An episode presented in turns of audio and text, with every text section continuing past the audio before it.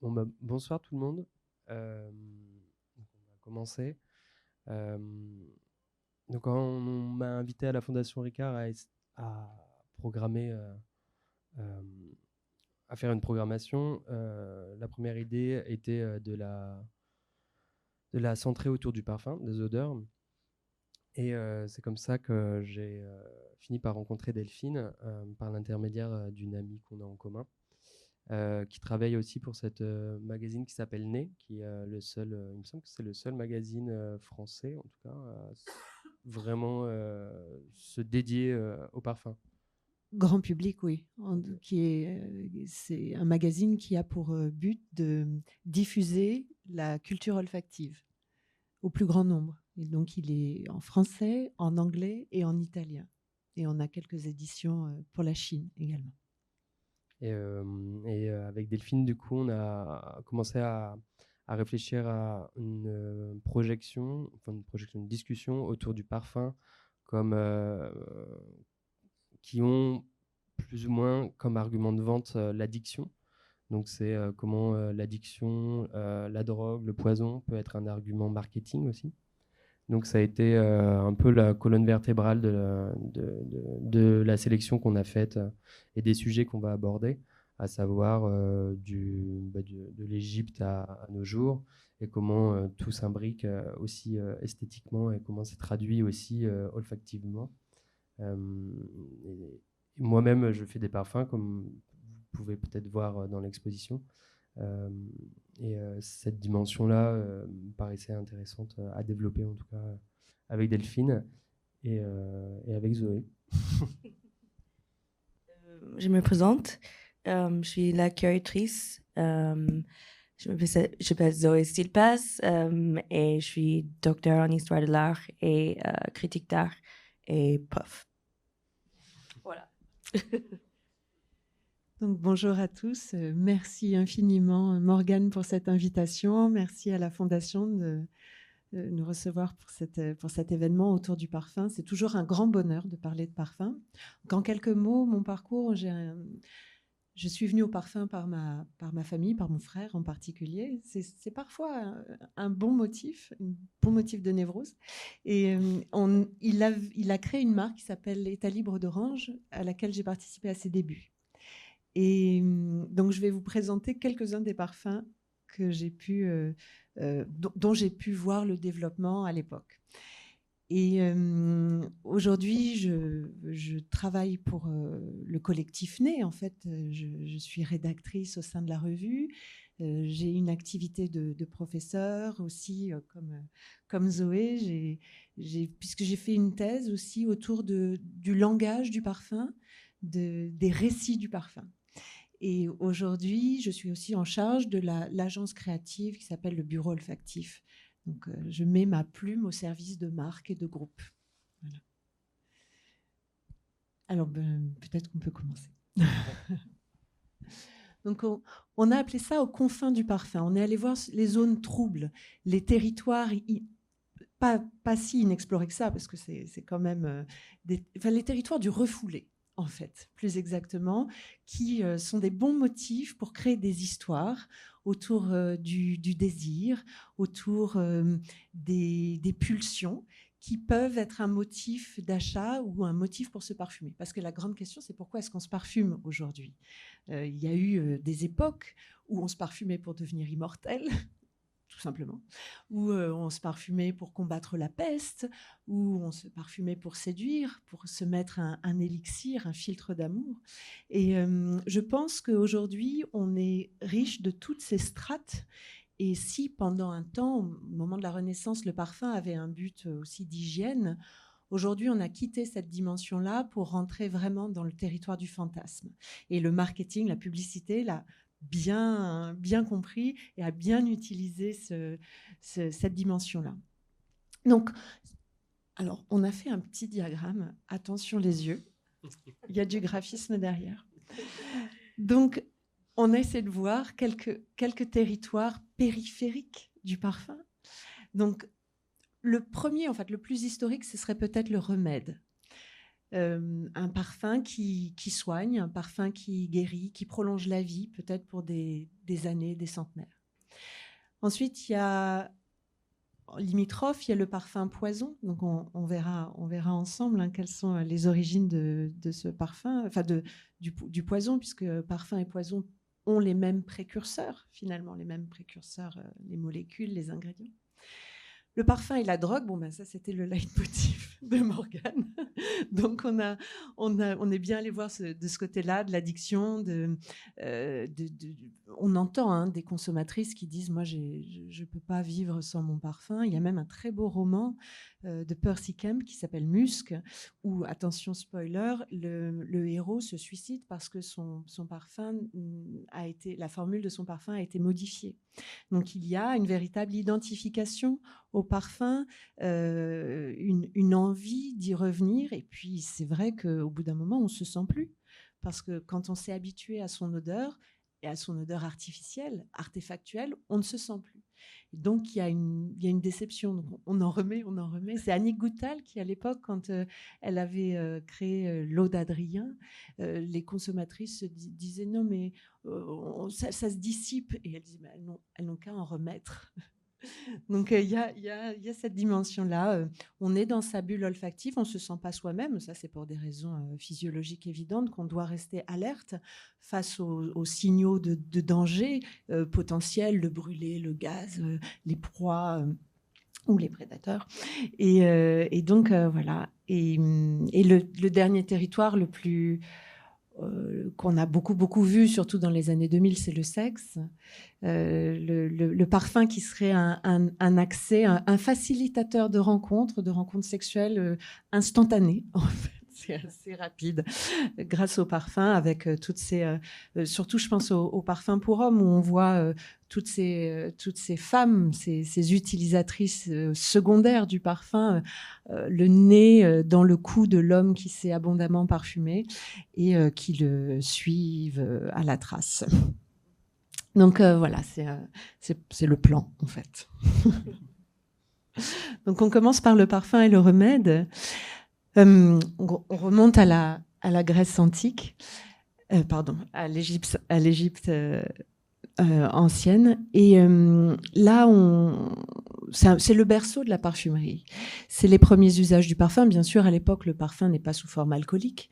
Le parfum est sous forme solide, des encens qu'on fait brûler sur les autels, sous forme d'huile dont on s'enduit le corps, de baume, mais aussi sous forme tout simplement d'épices dont on farcit euh, littéralement les cadavres qu'on a embaumés pour, euh, pour euh, donner un accès à l'éternité, assez notable, parce que c'est pas pas pour tout le monde la momification bien sûr. Hein. Donc c'est euh, pour ces pour ces personnes qui euh, qui peut-être le méritent. Enfin voilà, bon, à discuter.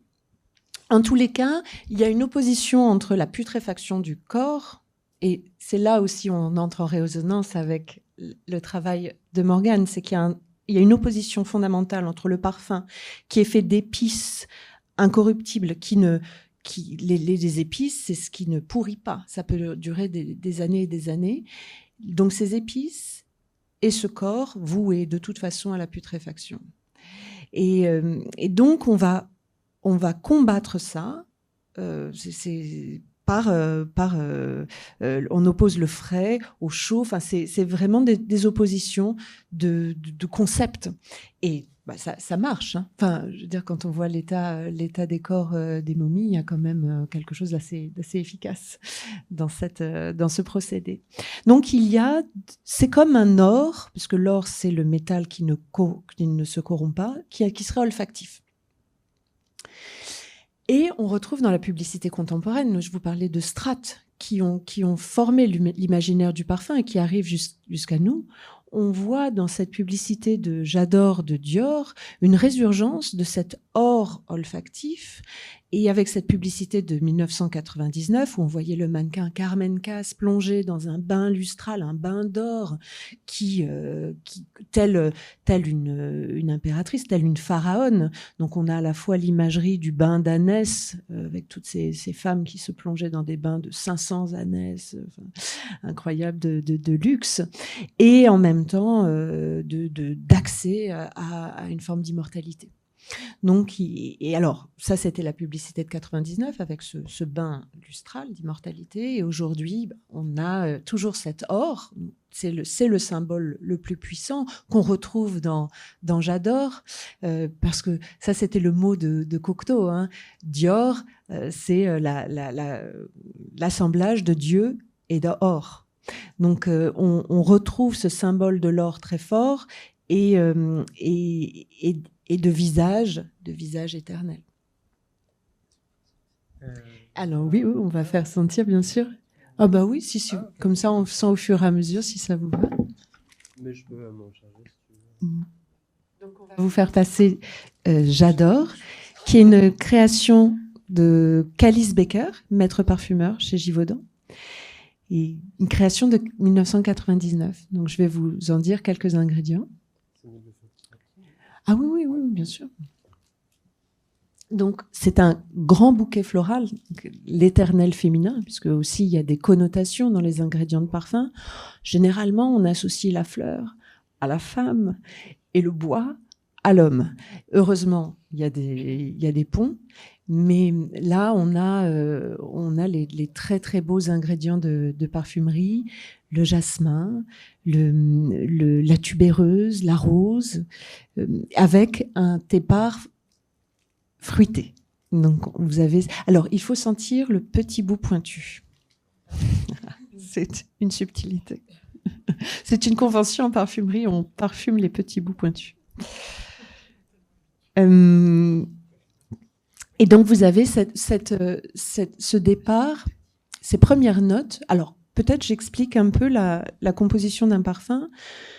Un parfum, c'est un assemblage de plusieurs ingrédients qui viennent de différentes origines. On a des fleurs, on a des graines, on a des résines, on a des bois euh, qui sont extraits euh, selon différents procédés, qui sont assemblés dans un parfum et qui vont avoir différents poids euh, de, de, ce qu'on appelle des volatilités. Donc quand on sent un parfum, au début, on a les molécules et les ingrédients les plus volatiles.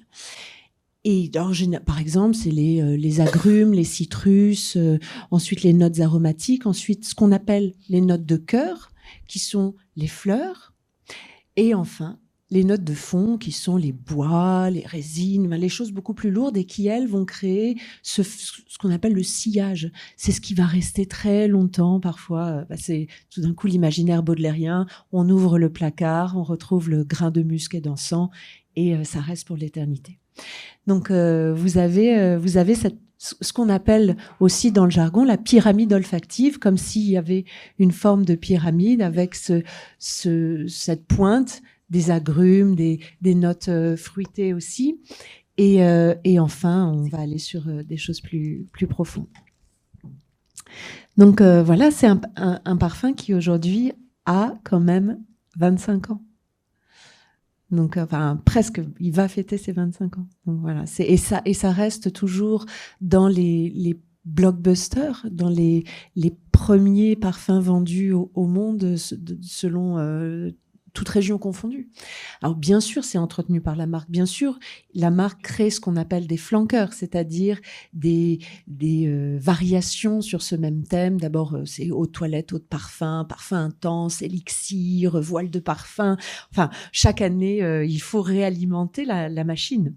Donc, vous avez vous avez cet entretien. Voilà.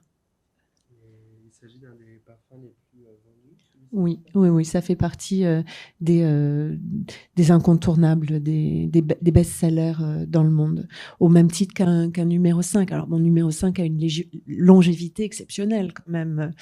bien sûr, la formule a changé depuis, depuis les, années, les années 20, mais, mais on a continué à entretenir le désir autour de ce parfum. Donc, on avance. On avance dans un grand saut de l'Égypte au Moyen Âge. voilà. Et au Moyen Âge, le parfum porte remède, bien sûr, euh, Grèce et, Rome, euh, l'usage des parfums est, très important. Il a euh, différentes dimensions, mais on va dire avec avec l'arrivée du christianisme, le, il va y avoir une mise à distance des rites païens et le parfum est associé à une certaine forme de paganisme, d'offrande aux idoles.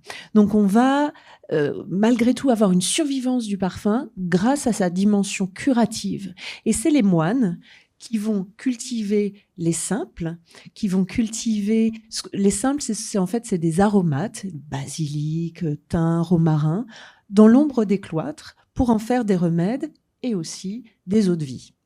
Parce que le début du Moyen Âge, c'est aussi la réinvention, puisque ça, par, le monde arabe, de la distillation.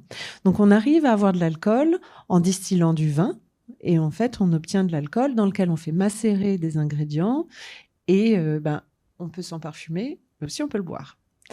Donc en fait, il y a une, origine commune entre euh, parfum et, euh, et eau de vie, chartreuse, absinthe, etc. Donc ces simples sont des ingrédients très importants dans le, dans, le parfum et il y a un lieu aussi euh, décisif pour, euh, pour le, monde de la parfumerie, qui est situé à Florence. C'est euh, la, Santa Maria Novella, qui est une, qui a à l'origine une, une, basilique et qui est aujourd'hui aussi un, un, saint lieu pour la parfumerie, puisque selon, selon la marque, ce serait depuis 1221 que les moines créent des parfums. Et donc, il y a cette tradition florentine du parfum avec, euh, en fait, euh, parce que Florence, c'est un, lieu très stratégique d'un point de vue des ingrédients du parfum, puisque l'Italie, vous avez les citrus, vous avez euh, beaucoup, tous, ces, tous ces ingrédients qui sont, qui sont importants pour, pour la création des, des proto-parfums, des premiers parfums. Et donc, il y a euh, euh, une, tradition qui, va euh, ensuite être prise en, affection par Catherine de Médicis, qui va répandre à l'Europe la mode des parfums italiens. Donc on va la revoir tout de suite. Mais quand on, juste pour, pour finir sur cette idée de parfum et de remède, c'est jusqu'à très tard que parfumeurs et apothicaires vont se confondre. Et c'est seulement en 1810 que Napoléon va imposer un décret distinguant parfumerie et euh, pharmacie, pour le dire de manière moderne, en disant, voilà, les parfumeurs, vous, vous pouvez garder le secret de votre formule, mais arrêtez de dire que vos parfums portent-remèdes ou sont, sont, curatifs. Parce qu'il y avait beaucoup de charlatanisme et des accidents de proportion, et donc ça faisait des, accidents. En revanche, les, apothicaires, bon, vous, vous devez publier vos ingrédients. Il doit y avoir une transparence, enfin, ce n'était pas le mot à l'époque, mais il doit y avoir une, ouverture de, de, vos formules.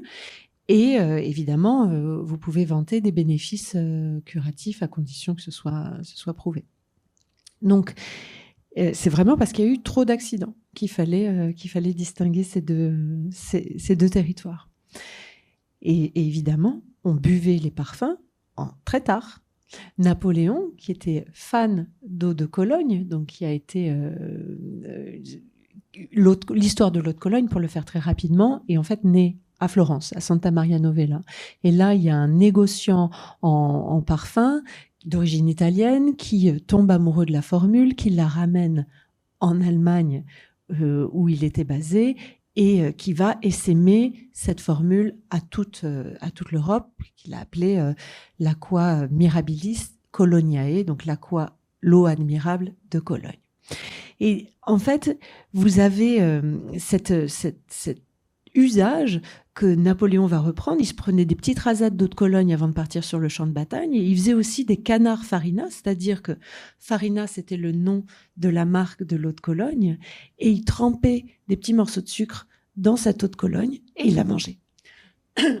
Donc il y avait euh, vraiment cette, euh, cette, envie-là. Alors aujourd'hui, on boit plus les parfums, on, a transformé l'alcool pour qu'il ne soit plus euh, buvable parce qu'il y avait aussi beaucoup de beaucoup d'accidents.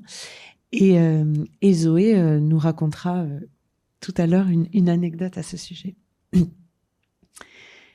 Alors maintenant, on rentre dans notre autre territoire, celui du poison tout à l'heure, on parlait de cette Florentine, Catherine de Médicis, donc grande figure du parfum, grande figure politique. Elle arrive euh, de, Florence pour en 1900, pardon, en 1533 pour épouser celui, le deuxième fils de François Ier, qui n'était pas euh, censé être un jour euh, roi de France, mais qui va le devenir. Donc elle va épouser le futur Henri II. Et à l'époque, la France est plongée dans un grand marasme olfactif parce qu'on a, fait, fermer les étuves. Les étuves, c'était traditionnellement l'endroit où on, se baignait, où il y avait un rituel d'hygiène. Et donc, ces étuves étaient un lieu où hommes et femmes nus euh, prenaient des bains ensemble. Donc, c'était un lieu de débauche. Et sous couvert de la peste, qui était vraiment la grande peur de l'époque, on les fait fermer en disant euh, oui, mais l'eau euh, euh, transmet les maladies. Mais en fait, c'était aussi parce qu'il y avait, un, problème moral derrière ça. Donc, Catherine est prévenue et elle amène avec elle dans ses bagages son parfumeur favori, René, Renato Bianchi, René, dit René le Florentin. Et René le Florentin va importer à Paris tous ses parfums. Il va ouvrir une boutique sur le pont au change où non seulement ils vendent des parfums, mais aussi ils vendent des poisons. Et ben, à l'époque, les Italiens sont très euh, friands du, procédé. C'est très pratique pour éliminer des rivaux euh, amoureux ou politiques. Euh, les Borgia, les Médicis eux-mêmes en sont des grands admirateurs. Et il va aussi importer une mode qui est celle du gant parfumé.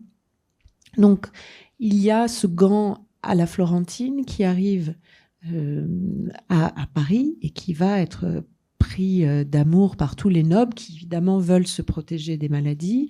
Et euh, donc on pense que par le contact, il peut y avoir un maladie. D'ailleurs, on a revu avec le Covid des gens qui se baladaient avec des gants en plastique dans le métro. Donc il y a, y a toujours ces mêmes imaginaires hein, qui, qui apparaissent. Et les gants, les gants que Catherine de Médicis pouvait offrir, pouvait être empoisonné également. Donc il fallait, il fallait se méfier. Donc là, je pense que c'est le. Je dire deux, mots sur ces euh, objets.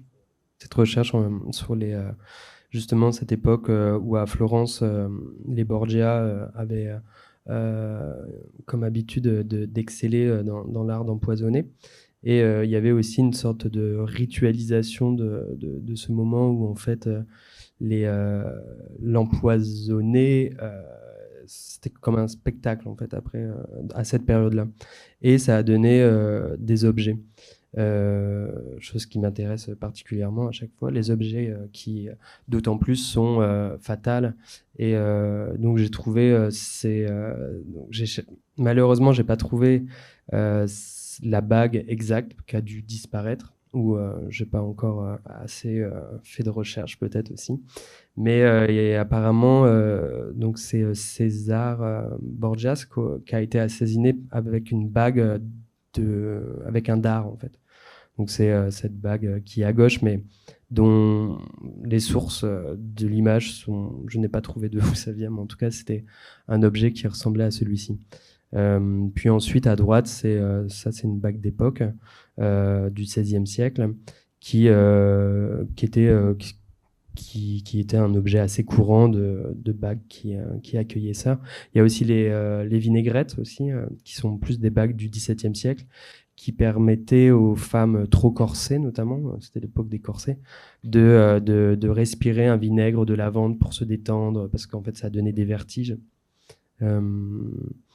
voilà, je crois que pour ces deux objets-là, il y en a, y en a quelques autres après, mais en tout cas, dans la sélection, c'était vraiment les objets avec les poisons et, et les Borgia.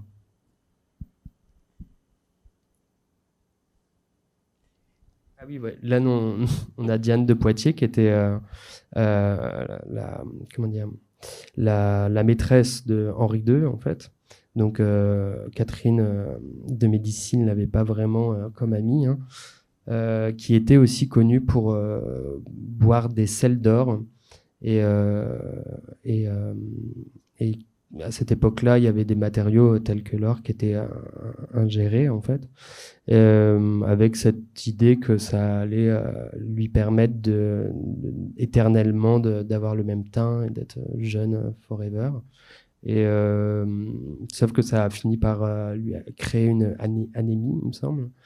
Et d'ailleurs, j'ai vu un documentaire récemment où ils arrivent à pendant la Révolution, Diane de Poitiers a été euh, mis dans un caveau collectif et pour retrouver ses os, en fait, c'était assez simple parce qu'il suffisait de regarder s'il y avait de l'or à l'intérieur. Et euh, mais c'est ce qui lui a causé, euh, ce qui a causé sa perte. Mais elle était toute blanche. Oui, voilà, ouais. C'était pour un effet de style, en fait.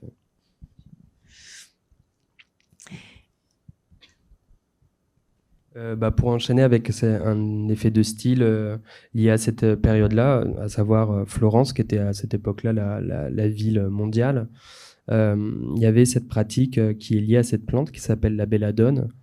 donc la plante a généré le, enfin le nom porte l'histoire de cette plante, étant donné que c'était une plante utilisée par les élégantes italiennes euh, donc la belladone, c'est assez commun, on en trouve vraiment partout. Euh, c'est une plante qu'on peut dire euh, une mauvaise herbe même.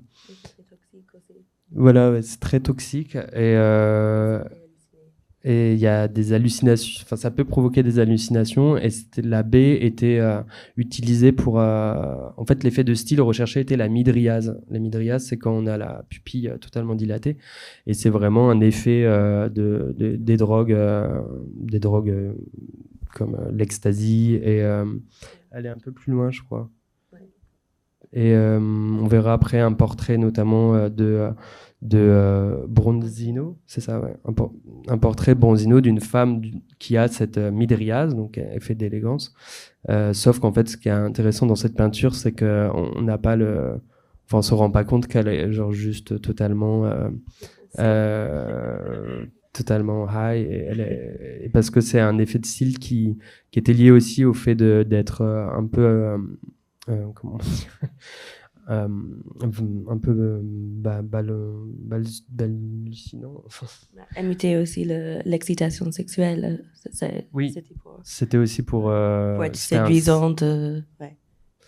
Et, et, voilà, ce c'est cette petite baie rouge en fait qui est très liée aussi à la à la à la baie, enfin à la, à la, la pupille. Mais euh, oui, on l'a, mal mis dans le. mais il y a, le portrait de Bronzino plus tard euh, dans, le PDF. Hum, j'ai mis ça en fait euh, dans une recherche que je faisais sur, les origines en fait de, la sorcellerie, qui m'a amené à faire une recherche sur Hécate, qui est une des premières figures de, grecque, c'est une déesse grecque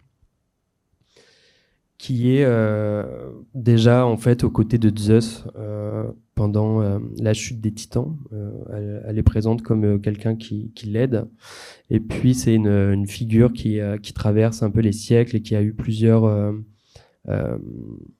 qui a eu plusieurs comment dire, noms en fait selon selon les histoires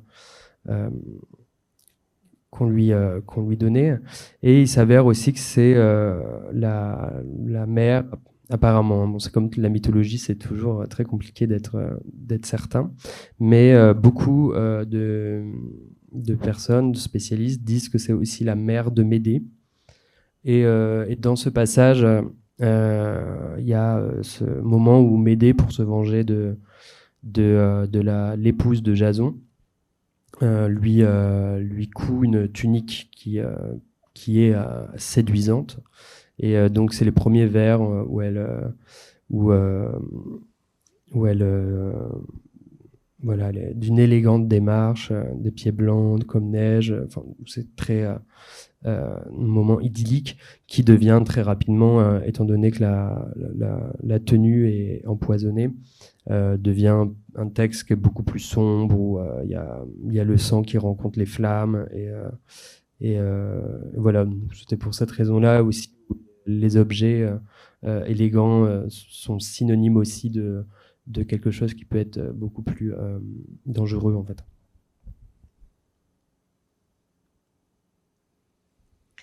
Alors avec euh, cette publicité de Vivaudou de 1920, on revient au parfum et on voit apparaître euh, cette femme, euh, Morgane parlait des quatre, on voit cette femme vénéneuse, fatale, avec le motif du miroir qui n'est pas sans rappeler celui de la marâtre dans Blanche-Neige, d'une femme narcissique au point, au point d'être obsédée par les ce que lui renvoie euh, son, miroir. Donc on, a cet imaginaire-là qui cohabite avec euh, l'imaginaire de la femme fleur, de la femme beaucoup plus innocente, et on a ce versant euh, sombre. Et, alors donc tu as... Oui, pour, pour introduire à, Opium, euh, qui est un parfum qui a été designé par Serge Lutens. Euh, je voulais juste montrer ces deux, euh, photos parce que Serge Lutens, il a, il a maintenant sa parfumerie Place des Vosges. Il a développé des parfums assez intéressants, notamment un parfum qui est inspiré d'une plante toxique qui s'appelle la datura, qui est la plante de la sorcellerie, une des plantes de la sorcellerie les plus importantes, et qui n'a pas a priori d'odeur, mais en tout cas comme euh, le thème de, de cette présentation, c'était euh, peut-être qu'est-ce que peut être que l'odeur du poison. Euh, Serge Lutin, c'était important euh, dans, cette recherche. Et, dans ces femmes vénéneuses, inspirées de la sorcellerie, qui sont un univers quand même assez proche de celui bah de, des parfums qu'on a sélectionnés. voilà, ça c'est des photos qu'il a prises. C'est pas pour des campagnes de pub, des photos euh, de Serge Lutens. Et alors, oui, on parlait de, Serge Lutens qui a eu une grande influence sur euh, la beauté et les parfums Dior, puisque pendant plus d'une dizaine d'années, il était directeur artistique de Dior euh, Beauté et Parfums. Il est parti dans les années 80 pour monter sa, société euh, euh, et puis pour devenir aussi euh, chef de, Shiseido. Et là, on voit l'influence de Serge Lutin sur ses publicités de parfums des années 85 au moment du lancement de Poison. Donc, Poison, c'est un, parfum qui met en avant l'ambivalence euh, du, du, geste parfumé ou de la volonté de se parfumer, l'ambivalence aussi euh, de la formule d'un parfum. Et c'est un, nom qui a été euh, trouvé par quelqu'un qui est toujours connu, François-Marie Barnier, tristement. Et, et donc dans, dans ce parfum de 1985 créé par Édouard Fléchier, on a un ingrédient qui est euh, la tubéreuse, un ingrédient très important de, parfumerie, et en, dose très élevée, on parle d'overdose. Et cette tubéreuse, oui, on parle d'overdose en, parfumerie aussi. Et cette euh, tubéreuse, en, Italie, on demandait aux jeunes filles de ne pas passer près des champs de tubéreuses le soir parce que ça pouvait leur inspirer des pensées euh, euh, peut-être un peu euh, trop osées. Donc il y a cette, dimension-là. Alors vous avez beaucoup de beaucoup tubéreuses et en, tête de la prune aussi. Alors qui a un, accord, c'est un c'est même ce qu'on appelle une base en parfumerie, donc un accord autour de la du, fruit juteux, parce que c'est un, fruit qu'on ne peut pas. Il y a très peu de fruits qu'on peut extraire naturellement, c'est généralement les agrumes, et la prune doit être recomposée. Donc vous avez cette prune, vous avez également de l'encens, du jasmin, de la rose, de la vanille, de l'ambre, du santal, du vétiver. Donc, poison a été euh, un déferlement. Ça a été dans les années 85 un monument, quelque chose que, qui s'est vendu euh, comme, des, euh, comme des petits pains. et très vite, aux États-Unis notamment, on a des restaurants où on affiche sur la devanture ici on ne fume pas, ici on ne porte pas poison. Donc ça a été euh, bah, parce que en fait là vous, vous le sentez, il y a quelque chose de, très opulent. Mais comme beaucoup de parfums de l'époque, hein, quand on sent Giorgio euh, Beverly Hills, il y a cette même euh, puissance, cette même, ce, même, ce même sillage. Et ça a été évidemment une fabuleuse publicité. le no smoking, no poison. Donc, avec l'ambivalence de cette, de, ce slogan. Et, et alors là, on, on va vous montrer le, la publicité qui a été créée en 1985 par Claude Chabrol, qui a été inspirée de La Belle et la Bête.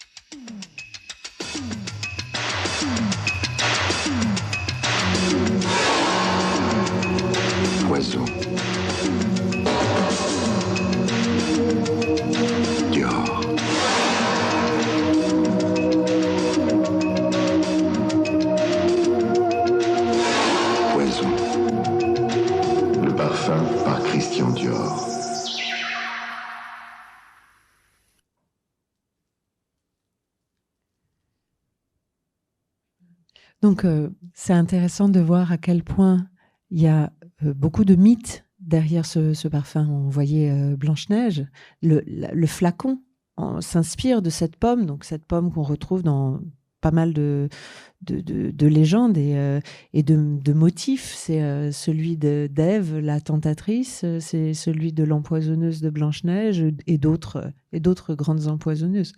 Donc il y a euh, ça très fort et en plus là on rajoute la Belle et la Bête.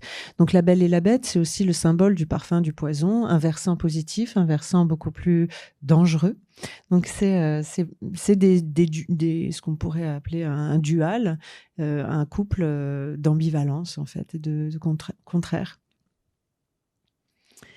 Alors là, la, saga continue, d'autres publicités, et vient en 1998 Hypnotique Poison. Donc c'est ce qu'on appelle un flanqueur dans le jargon, c'est-à-dire un parfum qu'on va créer pour entretenir euh, l'histoire l'histoire du pilier, du pilier qui est poison.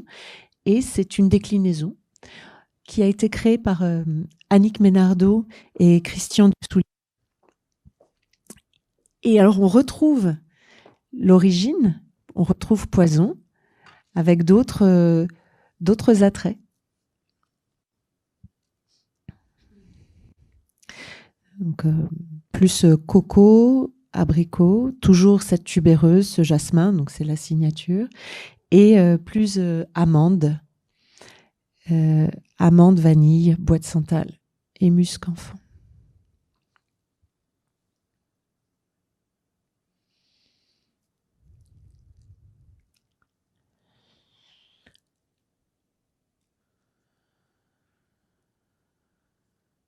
Et alors cette euh, publicité euh, plus récente, où là, on retrouve la Ève, la tentatrice. Mhm.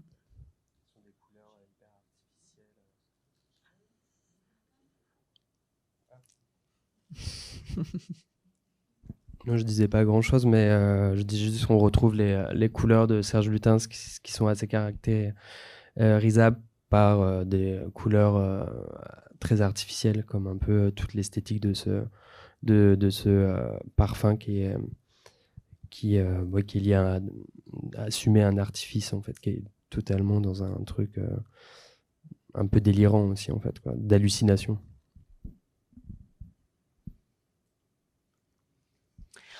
rentre dans un autre territoire, celui de la mort et de la flétrissure.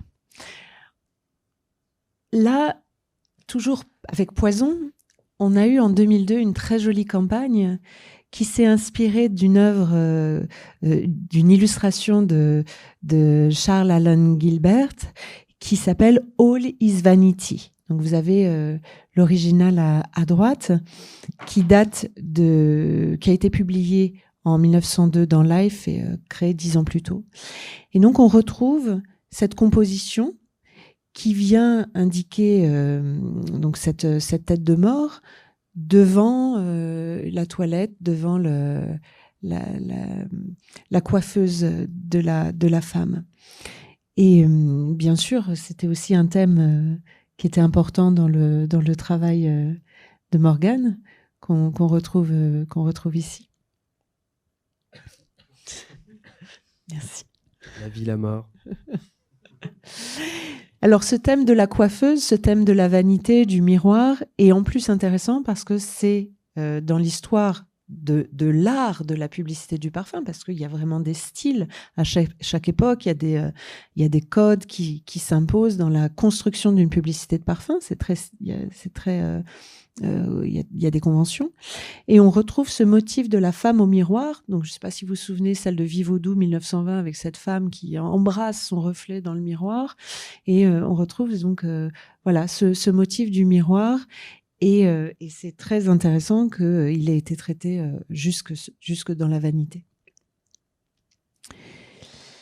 Et alors, justement, on parlait de de mort, de flétrissure, de putréfaction. On en parle depuis le début. Et alors, euh, je vous propose de sentir euh, Charogne, qui est une création euh, État libre d'Orange. En fait, bah alors, je, peux vraiment en parler parce que c'était mon envie. J'avais envie de créer un, parfum hommage à Baudelaire avec ce poème Une charogne. Et pour moi, il y avait quelque chose à, travailler sur l'ordre de, sur le versant d'une fleur qui serait en train de, de flétrir. Donc c'est aussi pour ça qu'on l'a qu'on l'a choisi euh, euh, avec Morgane et Zoé pour euh, pour avoir une idée d'une d'un vase où, où où il y aurait presque le suc de cette fleur qui se délite. Donc on a un lys. Ici, c'est une fleur, euh, fleur de lys qui est, euh, qui est euh, centrale, avec aussi de l'ilang ilang. C'est une création de Shyamala Maison Dieu, donc un parfumeur qui, qui, aime beaucoup cette, cette ilang pour son côté solaire et qui a aussi travaillé une dimension un peu animale et très épicée de la fleur. Donc vous retrouverez du gingembre, de la cardamome, euh, et en fond un côté euh, cuir plus animal. Donc, euh, et alors, toujours dans la, dans la marque, État libre d'Orange, on va. Peut-être. non, c'est. Non, c'est celui-là. C'est celui-là. alors, je, c'est un parfum qui s'appelle Les Fleurs du Déchet, et sa version anglaise I Am Trash, qui a été aussi sélectionné parce qu'il rentrait parfaitement en résonance avec le travail de, de Morgane, et qui euh, est créé uniquement à partir d'ingrédients qu'on dit surcyclés. C'est euh, en anglais c'est l'upcycling, donc c'est des ingrédients qui sont issus de rebuts de la parfumerie. Donc, euh, quand on fait par exemple une distillation, il y a euh, des fleurs qu'on sort de l'alambic et qui sont euh, épuisées, dont on a retiré le sucre. Mais en fait, elles ont encore une odeur, ces fleurs. Et plutôt que de les jeter, les, les, parfumeurs ont décidé d'en extraire encore la dernière âme euh, ce, champ du cygne, si vous voulez, olfactif. Et donc ce parfum a été créé à partir de ces ingrédients surcyclés. Donc euh, on pourrait s'attendre à une odeur euh, très fanée, et en fait c'est très frais. donc vous avez un départ très pomme, Après, des notes d'orange, d'orange amer recyclé. Donc pareil, hein, le rebut qu'on a re, dont on a vraiment extrait le sucre. Et puis de la rose, des, notes plus de cèdre et de, et de santal. Voilà. Et alors là, on va voir le film.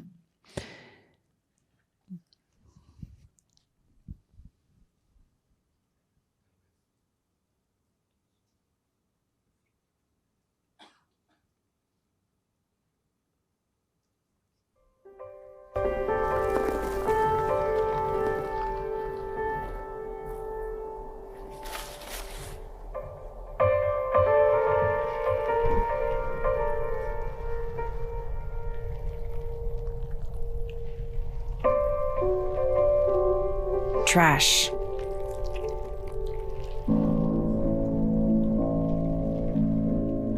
But never waste.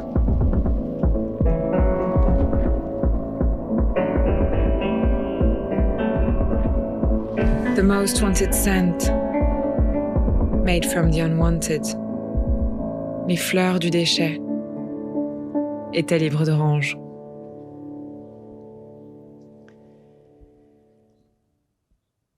Donc là, vous l'avez, vous l'avez senti. On est, euh, ça sent pas le compost. ça sent bon, ça sent frais.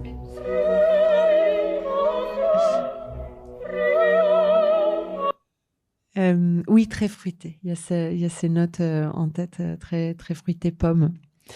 mais encore ici, encore une fois, on voit l'opposition entre le, parfum et euh, c'est la pourriture. Normalement, c'est deux territoires qui sont pas euh, pas faits pour, enfin, qui, se combattent. Et aujourd'hui, ce qui est intéressant, c'est que l'industrie du parfum change puisqu'il y a cette, cette urgence de, de, développement durable qui est qui est là et euh, quelque chose qui est fondamentalement pas très durable euh, le parfum, c'est aussi, c'est aussi de l'éphémère. C'est quelque chose. Euh, les, grandes accusations contre le parfum, euh, même du temps des Romains, c'était que le parfum, on ne peut pas le léguer aux héritiers. Hein. ça, s'évapore tout de suite. Donc il y a l'idée de, créer quelque chose pour un plaisir éphémère, mais qui soit dans une logique de, de développement durable avec, avec ces ingrédients-là. Donc maintenant, on va rentrer dans le, parfum et la drogue. Et voici ce que vous avez promis tout à l'heure, la belladone qu'on a mal rangée, avec ce portrait. Donc on voit bien, euh, on voit bien la pupille dilatée là. oui, elle est complètement défoncée.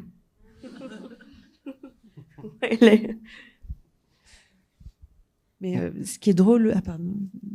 Euh, non, non, je disais, euh, enfin, il n'y a, pas grand-chose à, dire, si ce n'est que ce que j'ai trouvé beau dans ce tableau, c'est euh, toute l'énergie qui peut se dégager de ce, tableau, en sachant justement qu'en fait, c'est, ce qui se passe dans sa tête est très différent de ce qui paraît sur le tableau, quoi. Mais ce qui est intéressant aussi, c'est que la belladone a été utilisée, enfin un dérivé par les ophtalmos pour pouvoir faire des fonds d'œil, notamment pour les hypermétropes, parce que ça dilate bien. Donc après, on peut, on peut bien voir ce qu'il y a au fond de l'œil. Et, euh, donc euh, voilà, il y a un usage aussi euh, médical à cette, à, cette substance. C'est très lié aux sorcières aussi. On disait que en fait, euh, les sorcières utilisaient ça beaucoup et euh, le quand les sorcières se ressemblaient, que l'esprit de, de la belladone sortait, en fait. Euh, j'ai lu ça. oui, mais aussi parce que la pupille dilatée est symbole du désir. Normalement, l'excitation sexuelle entraîne une, dilatation de la, la pupille. je crois. Et, euh, et là, euh, retour au, parfum en 1920, où on voit euh, cette publicité de, bourgeois avec deux femmes très masculines qui ont un geste elles se font passer un mouchoir, donc on peut présumer qu'il est, qu'il est parfumé. Mais à la lumière de ce que Morgane a trouvé, on peut y voir aussi euh, un, usage euh, peut-être de, drogue. Euh, oui, là, j'ai mis des images de, de différentes pubs qui sont liées à, à des des, drogues. Euh, donc euh, ça commence avec ces, très vieilles pubs en fait où la cocaïne, donc la cocaïne c'est le coca, donc cette plante d'Afrique du Sud qui est très utilisée depuis des années et des années comme excitant et, qui est aussi ici utilisée pour, pour les enfants pour quand leurs dents poussent. Euh, pour euh, enlever la douleur en fait. Euh,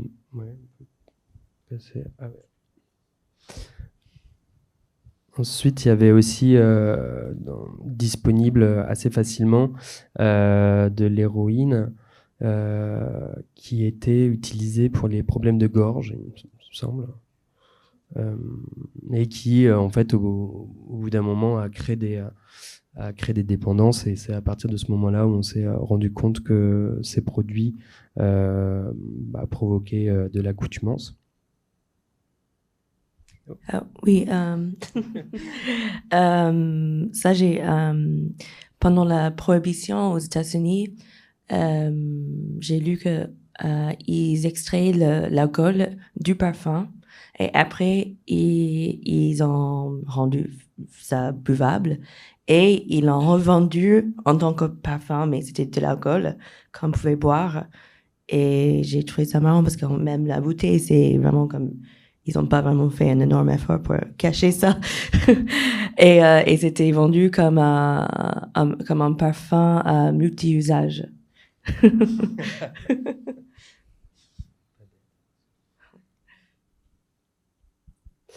Euh, là, il y a une pub du vin Mariani, qui est un vin français très, euh, connu, en fait, à l'époque, euh, qui comprenait, en fait, c'était un vin avec une macération de coca, donc il y avait aussi de la cocaïne à l'intérieur de ce vin. Euh, comme d'ailleurs aussi dans le Coca-Cola. Ensuite, euh, il y a une série de pubs qui, donc il n'y a jamais eu vraiment de pub pour la cocaïne. Euh, après, à, part ceux, d'avant qui étaient, je me semble, dans les années 20 ou 30. Et, là, les, les, prochaines correspondent plus à l'arrivée de cette drogue dans les années 60 à l'époque bah, où la, cocaïne euh, faisait son apparition euh, à, New York, surtout. Toutes les pubs sont plutôt américaines. Donc il y avait des kits en fait, donc ça a aussi là généré des objets qui sont qui sont assez intéressants et qui qui correspondent à, la prise de, cette substance euh, par le nez, mais euh, comme vous pouvez le voir aussi avec la pub de droite, euh, c'est un argument aussi de la prendre par la bouche. en fait, on montre ça aussi parce que ça fait partie un peu de l'esthétique des, pubs suivantes en fait liées à Opium, hein, qui est un pub qui euh, encore plus euh, encore plus comment dire qui souligne encore plus son sa familiarité avec une drogue. Alors que pour Poison il y avait quand même quelque chose de très lié à l'imaginaire. Pour Opium et pour Yves Saint Laurent qui est en plus un, créateur qui est plutôt décadent il y avait une, une, affirmation en fait de ça. Donc là, il y a oui les pailles en forme d'aspirateur. Il y a même des, euh, des, euh, euh, des, des, à, droite, c'est ah c'est pour, prendre soin de son nez en même temps. Enfin, c'était un médicament presque. Ce qui est intéressant, c'est que enfin, c'est genre juste des objets qui permettent, mais c'était pas interdit en fait de les, de les vendre. après, là, on arrive vraiment plus à des, euh, une esthétique qui pourrait être celle Yves Saint Laurent a réutilisée en fait pour ses campagnes de pub de opium, avec des kits euh, qui sont qui, qui, qui, euh, qui sont déjà plus reliés avec l'Asie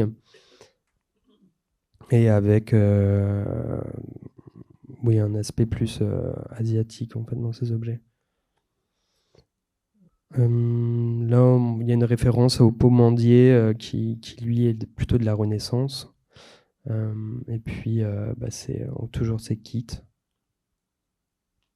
Et, donc là, on arrive à, Opium. Alors, euh, nous sommes euh, en 1977 et Yves Saint-Laurent a créé une collection inspirée par la Chine. Et il veut créer un parfum en, résonance. Pierre Dinan, qui est un créateur de, flacons, un designer, un architecte, euh, lui propose une série de flacons, dont un qu'il avait d'abord proposé à Kenzo et que Kenzo avait refusé, inspiré d'un INRO. L'INRO, c'est euh, comme on voit là au centre, c'est une petite boîte que les samouraïs portaient à la ceinture pour y transporter des objets, mais aussi et essentiellement des boulettes d'opium. Donc euh, l'idée, euh, évidemment, n'a pas trop plu à Kenzo, mais en revanche à Yves Saint-Laurent beaucoup. Et, donc c'est opium qui va, être, qui va s'inspirer de, de, de, cet INRO, le flacon. Et au début, euh, les, propriétaires euh, de, Saint-Laurent Beauté ne veulent absolument pas entendre parler de ça, parce qu'ils se disent que ça va être euh, le début d'une série d'ennuis et, de mise à l'index. Et, Saint-Laurent menace de, rompre tout contrat. Euh, il veut qu'on lance ce parfum Opium. Donc le, le hum, parfum, donc on va vous le faire sentir évidemment dans sa formule plus moderne, retravaillée.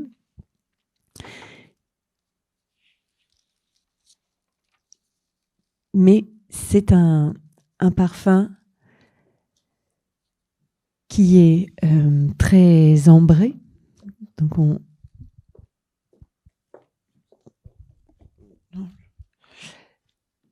Donc, c'est ce qu'aujourd'hui on appelle, d'ailleurs on n'appelle plus la famille des orientaux. C'est des parfums inspirés euh, euh, euh, de, composés de vanille, de notes benjoin, de musc, de patchouli, de santal. Donc ces fonds doux. Et on n'a plus le droit de les appeler des orientaux. Il y a eu une, polémique. Hein. On, on, doit appeler ça des ambrés aujourd'hui. C'est la, c'est la cancel culture qui a lieu aussi dans le parfum. Donc, vous avez euh, ce, parfum euh, très doux qui a en fait été euh, plébiscité aux États-Unis. D'abord, l'Europe se l'est arraché et le propriétaire de Bloomingdale découvre ce parfum et, les, donc toujours les propriétaires de, Saint-Laurent Beauté voulaient pas le vendre aux États-Unis. Et donc lui, il en achète, il va aux Galeries Lafayette, il en achète des tonnes et il les, il écoule chez Bloomingdale. Donc finalement, le marché américain s'ouvre et là, en Californie, on va rencontrer un problème parce qu'on n'a pas le droit de vendre un parfum qui s'appelle opium. On n'a pas le droit de vendre un produit qui s'appelle opium. Donc il va se vendre sous des étiquettes. Donc il y aura une petite étiquette euh, qui, recouvre, le nom. Mais ça, c'est le summum de l'érotisme. C'est le summum de créer du désir. Et donc évidemment, en Californie aussi, il s'arrache. Et il va y avoir une série de publicités à la hauteur de ce nom, à la hauteur aussi de ce parfum. Euh, la première, c'est en 1977, donc l'année de création, où vous voyez à gauche Jerry Hall euh, en extase sous la caméra de Helmut Newton. Et, vous allez avoir toute une série de parfums, pardon, de publicités tout à fait scandaleuses, controversées, dénoncées par les consommateurs bien pensants et notamment celle à droite où vous voyez Sophie Dahl, donc euh, le mannequin euh, euh, très très pulpeux des années 2000, qui dont la, la, la, blancheur contraste avec le fond noir. Et en fait, il y a une agence de, de, surveillance de la publicité britannique qui s'appelle LASA et qui euh, comptabilisait euh, le nombre de plaintes reçues pour cette publicité, notamment sur les abribus. Enfin bon, il y a eu des accidents. parce que c'est quand même ça, attire l'œil. Et en fait, c'est la publicité qui a eu le plus de plaintes dans toute l'histoire de ce bureau de surveillance de la publicité. Donc, année 2000. Et le slogan aussi, le slogan euh, pour celles qui s'adonnent à, Yves Saint-Laurent. Aux États-Unis, la connotation euh, de, de, drogue a été euh, changée plutôt en habitude pour celles dont, dont Yves Saint-Laurent est, un, est, une, est une habitude, habit. On va retrouver aussi euh, dans les années euh, euh, avant les années 2000 cette, ce duo masculin-féminin, donc Opium pour homme apparaît un peu avant les années 2000. Et alors, tu, toi, tu as vu la publicité avec Linda Evangelista. je ne sais pas si on peut la passer, mais en tous les cas, la, la décrire, il bah, faudrait chercher là sur Internet. Tu peux regarder.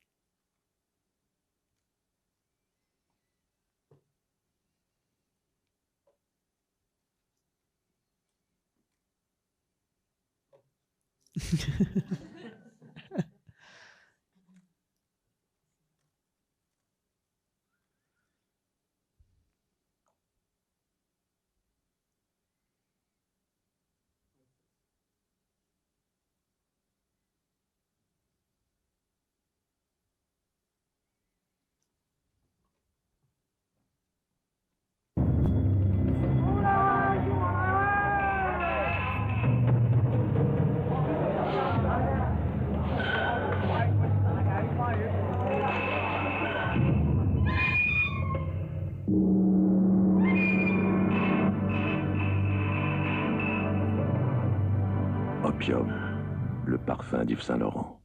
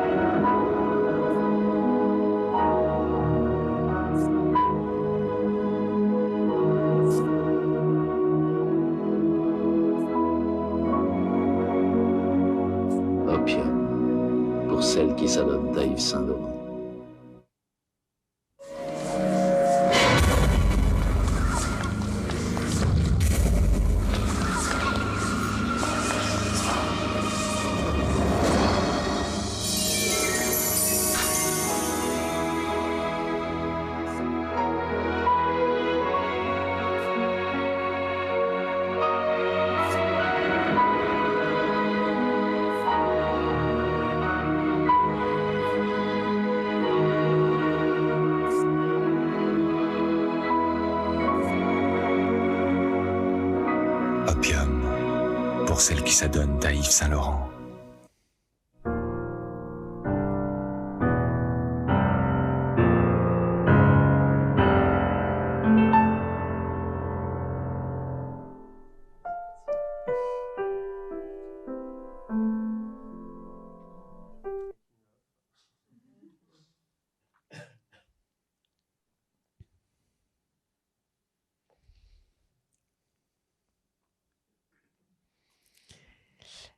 Donc, on voyait tout à l'heure le visage de Kate Moss, qui a été euh, à plusieurs années euh, de suite, euh, ou à plusieurs années d'intervalle, pardon, le visage d'Opium. Kate Moss, dont on a aussi connu le scandale de Cocaine Kate.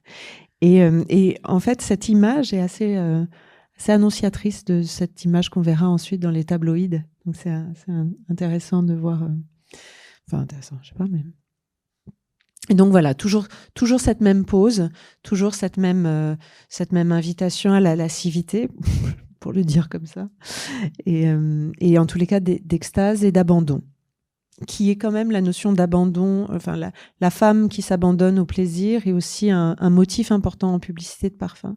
Et plus récemment, Opium a fait un, un, petit flanqueur en 2014 avec Black Opium, qui est aussi euh, euh donc si euh, Opium est sorti euh, des, euh, des tops des tops des ventes, en revanche Black Opium lui y est rentré de manière fulgurante et il y avait comme ingrédient un peu, on va dire, qui, qui, qui un peu évoqué cette addiction, le café, qui est une, addiction euh, légale.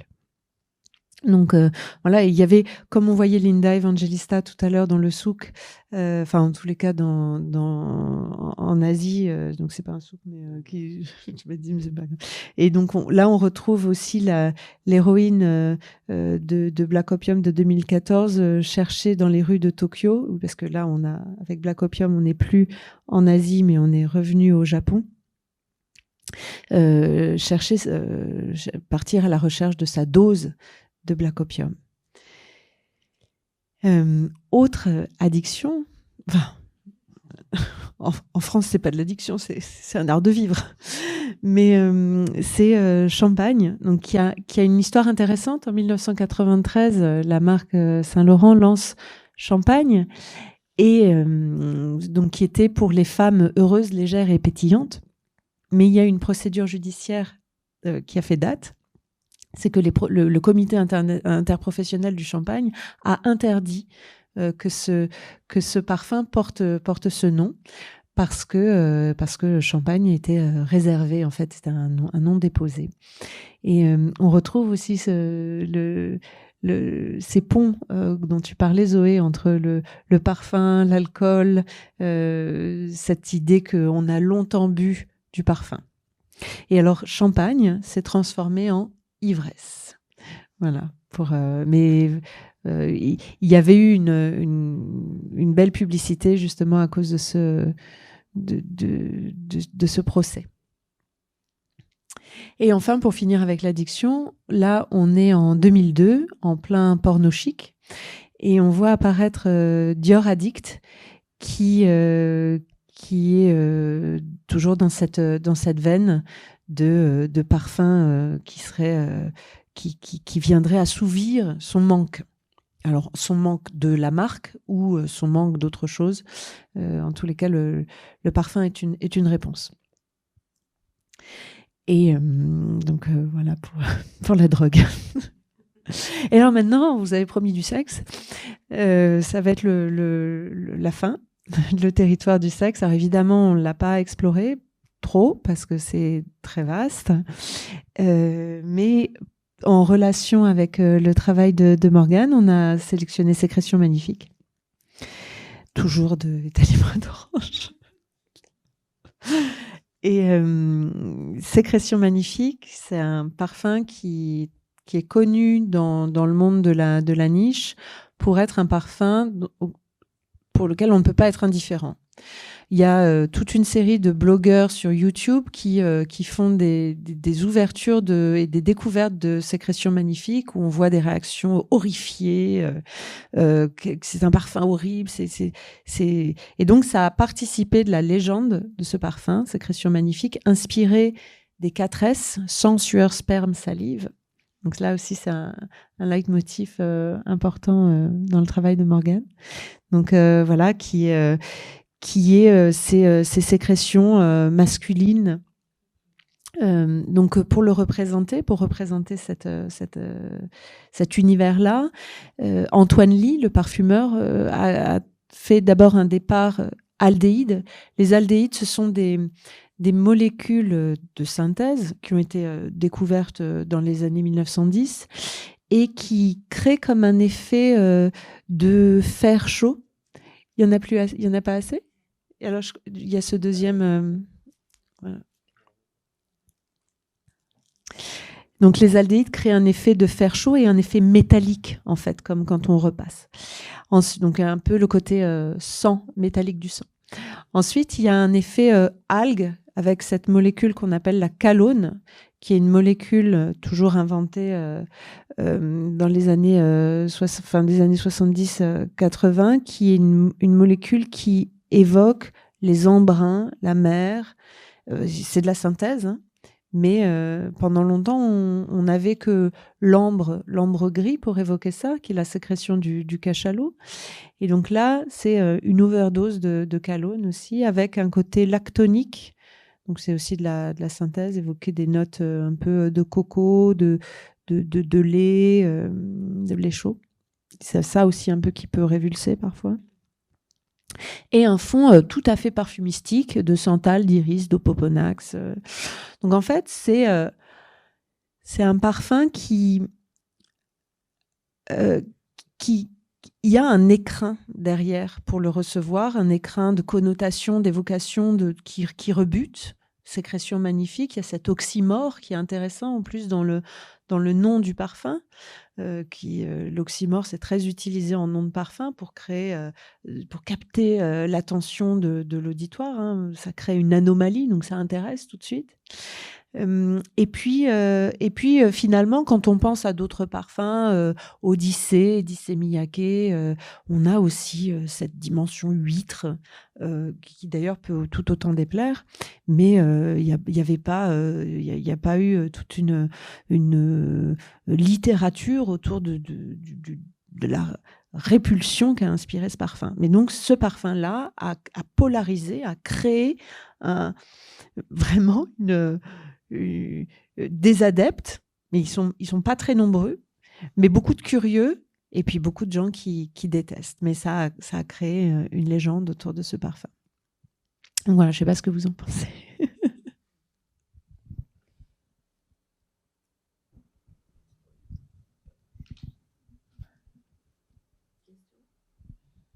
Oui, bah la présentation est, euh, se finit sur cette euh, note euh, de fluide humain. merci beaucoup en tout cas Delphine pour cette présentation. Et, et bah, maintenant on peut répondre à toutes les questions que vous voulez.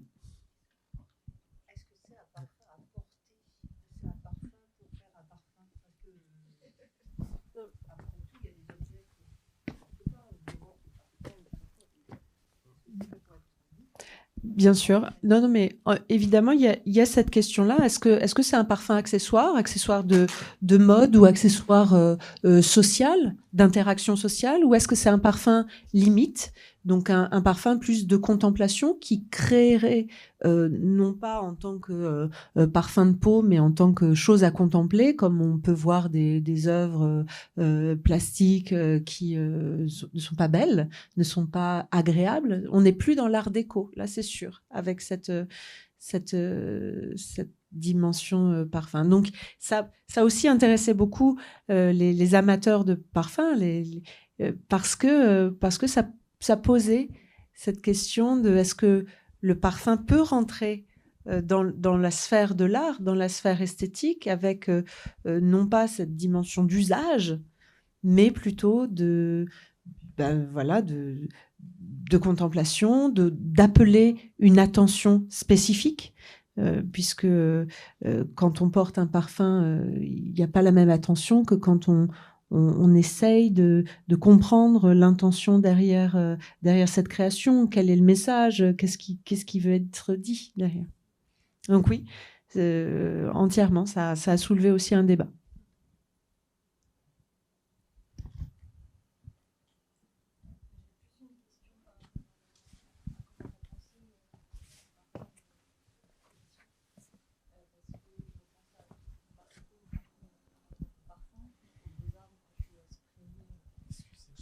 Ah, je, je déteste les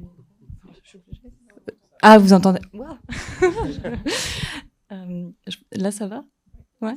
Ok. Donc, quand tu mettais du Airwix euh, dans tes accrochages aux Beaux-Arts, euh, plus tard, quand tu as fait cette, euh, cette pièce qui s'appelait Fond de sac, qui était à partir de, de tabac tombé au fond du sac, de chewing-gum, de foulard, de, voilà, de choses vraiment de fond de sac, dans l'alambic. Et puis, je repense aussi à quand tu as montré euh, le panneau à Aubervilliers Joy, enfin dans le cadre de Joy où c'était des agrandissements d'orchidées et où tu avais fait une sorte de flaque de parfum que tu renouvelais euh, régulièrement et qui s'opposait comme ça un peu à, l'odeur ambiante de, la ville. Et, et, donc, il y a toujours eu une notion un peu de, récit, à la fois dans les titres de tes parfums, dans les, les ingrédients que tu choisissais, et aussi une relation au contexte. Enfin, je pense du coup à, Joy. Et je voulais savoir, du coup, là, dans l'exposition, comment tu avais pensé ton parfum et, son contexte de propagation. Euh, pour euh, rebondir aussi sur la première question d'un parfum non portable, moi j'ai la liberté en tout cas de ne pas euh, faire des parfums portables. Donc, ce qui me permet d'utiliser des matériaux tels que du, diesel, par exemple. Il y a du diesel dans l'expo ici, par exemple. donc, souvent, enfin, je fais pas des parfums enfin, je fais des parfums pour des espaces et, euh, et pour euh, revenir sur les premiers qui étaient utilisés, euh, c'est des parfums ready-made Airwick. Euh, à, ce premier parfum que j'ai fait, euh, qui, est plutôt, à, vrai dire, une eau de mémoire. C'est les premières distillations que j'avais réalisées. Fond de sac, dans lequel il y avait dans un distil, dans un alambic aussi un, téléphone portable, des foulards portés, des miettes, du tabac, des pastilles Vichy. Enfin, il y avait vraiment l'idée de partir, de faire un parfum à partir d'objets et de traduire cela, euh, finalement, ça n'avait pas donné une odeur euh, euh, de téléphone portable, mais pour moi, le téléphone portable a aussi une odeur. Et c'est, ça, a été du coup une porte ouverte à, la composition de, de parfums qui ensuite ont parfois donné des collaborations avec Barnabé Fillon ou plus récemment avec Céline Barrel pour l'expo universelle de Dubaï qui où ils m'ont invité à créer un parfum qui était aussi upcycling parce qu'on a utilisé une, une rose qui, était, euh, qui est issue d'une troisième distillation, donc plutôt une rose fanée, avec une facette très euh, goudron en fait. Parce que l'idée à, la base c'était faire un Paris-Dubaï. Donc, ils voulaient travailler avec des épices, la partie Dubaï, mais j'ai préféré euh, travailler avec l'odeur du pétrole, qui est quelque chose qui est assez important pour moi, et notamment dans le panneau Joy où il s'agissait euh, d'une présentation euh, dans, dans, la rue, donc dans l'espace public, où euh, je parfumais tous les semaines à des endroits différents le trottoir, avec un parfum qui était à base de d'essence F, qui est un produit utilisé pour nettoyer, mais qui est aussi un produit qui est utilisé pour se défoncer la tête aussi. Et, du coup, il y avait cette ambivalence que j'aime bien entre le, le, le fait et c'était mélangé avec de de l'héliotropine en fait, qui est issue de cette plante blanche. Donc c'était vraiment un parfum en contraste entre euh, une facette très euh, euh, pétrole, du coup toxique, avec quelque chose de très pur. donc ça, ça a toujours été assez important, ce contraste-là dans les parfums que je fais. Et pour l'expo ici, il n'y a pas un parfum, il y a plusieurs parfums. étant donné que je fais des parfums pour les espaces. Euh, c'est pas des. C'est comme si euh, finalement le parfum était la fondation et le flacon c'était les murs. Euh, et dans lequel en fait les, éléments que je dispose à l'intérieur créent, un, un, parfum, mais ça passe par plusieurs objets, plusieurs endroits. dans la première salle, il y a cinq chemises, par exemple, qui sont quatre chemises qui sont au sol, qui sont parfumés euh, avec des parfums composés, parce que maintenant je travaille aussi avec des produits euh, synthétiques, euh, comme tu en as évoqué quelques-uns, bah, comme oui, l'héliotropine, l'exaltolite total, le vertofixker, ce qui sont des, des, des molécules synthétiques, donc c'est juste une molécule pure, mais qui vient généralement souvent d'éléments naturels. Hein comme euh, la coumarine qui peut venir, euh, enfin qui est présente naturellement dans beaucoup de plantes, mais qu'on isole. Euh. Donc je travaille aussi avec des, des, molécules synthétiques, mais aussi avec des odeurs existantes ready-made telles que bah, l'essence. Il y a aussi un parfum ready-made de LTP vert qui s'appelle Rêve d'or. Et j'ai fait aussi une macération de mégots de cigarettes pour, pour l'exposition. Pour la première salle, qui est un peu odeur, l'odeur de la fin de la fête l'odeur de fin de fête ou du lendemain. Euh, c'était un peu les pistes de, du parfum euh, que, j'ai, que fait pour euh, l'expo. Il y en a un qui est spray tous les jours, qui est juste un, un mélange de ce, de, de ce parfum qui s'appelle Rêve d'or avec les mégots de cigarettes.